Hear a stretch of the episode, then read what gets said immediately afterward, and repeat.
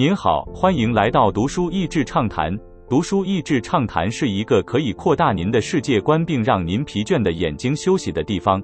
短短三到五分钟的时间，无论是在家中，或在去某个地方的途中，还是在咖啡厅放松身心，都适合。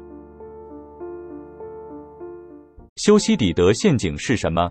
修昔底德出生于西元前五世纪，雅典的公民，并没有留下太多关于自己的事迹。修昔底德曾是一位雅典军官，却被家乡放逐，因此游历希腊，亲眼见到两个武装团体的战争，并看到战争结束，胜利的斯巴达也奄奄一息。从头到尾留下第一手资料《罗伯奔尼撒战争史》。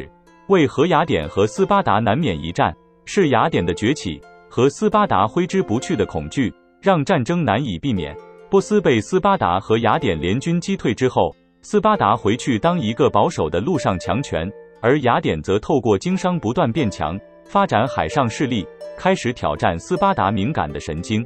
两个大国其实都透过各种方式避开战争，透过神谕、条约与复杂盟邦关系，让双方维持了三零年的和平。引爆点是双方各自盟友间先发生冲突，让斯巴达和雅典陷入两难，再加上对对手反应的预测错误，最终走向不可免的战争。这就是修昔底德的陷阱，起自结构性压力，让暴力成为常态。除了出现在古希腊罗马，也出现在一百年的德国和英国，二战后的苏联和美国。作者说明了修昔底德的陷阱后，接着描写美国的崛起历史，从门罗主义到海权扩张，从美西战争到介入委内瑞拉、巴拿马内战，描述独霸美洲大陆强权历史的目的是作者试图告诉读者。这些不合理也不合道德的强权行为，美国人已经做过了，而崛起中的中国自然也会做出相同的行为。美国和中国是否注定一战？书中举出若干数据加以举证：中国发展之快速，甚至在许多地方已经超越美国。随着中国的强大，也有着摆脱百年枷锁中国梦的目标。自然对以美国为首的西方列强，处处阻挡中国兴起而心生不满。也会想要更多话语权，例如成立自己的亚投行、一带一路所带来的国际影响力。对于真要一战，中国似乎也已经准备好许多不对称的获胜方式。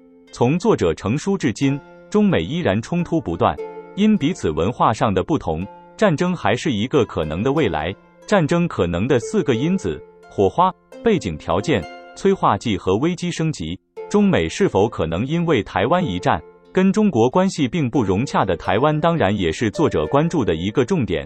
本书举了智库中美一战各种可能的剧本中，包括了南海危机、北韩崩溃、钓鱼台危机和贸易战争等。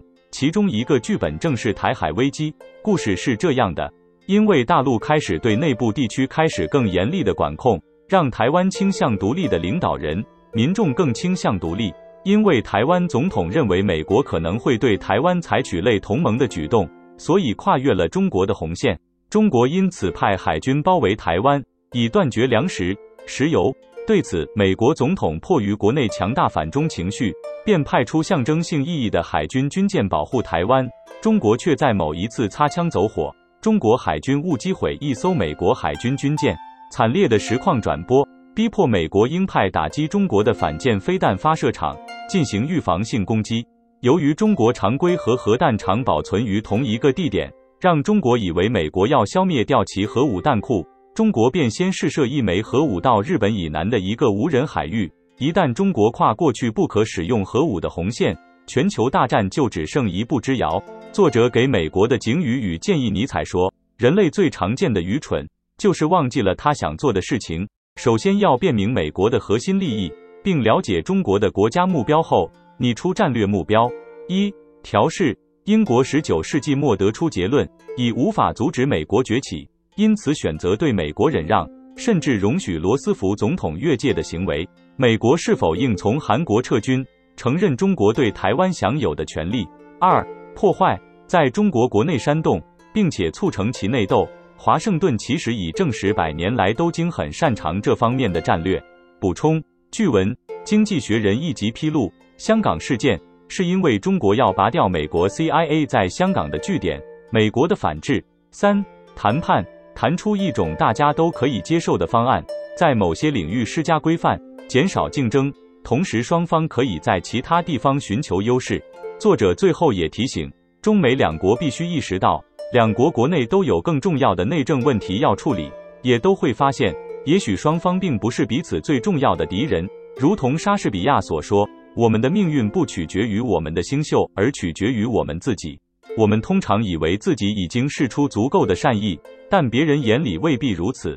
我们还很容易认为对手包藏祸心。由于一个国家永远不能确定对方的主观意图，所以他们关注的是对方的客观实力。一个大国采取的防御性行动，在其敌人眼中往往是一种攻击。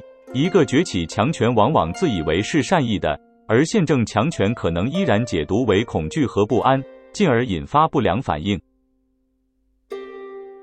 今天的内容就到此为止了，十分感谢大家收听读书益智畅谈节目。如果对我们的内容感兴趣，欢迎浏览我们的网站 n 点 net 和关注我们的粉丝团读书益智，也可以分享给您的亲朋好友。欢迎继续关注我们下一期节目，下次见。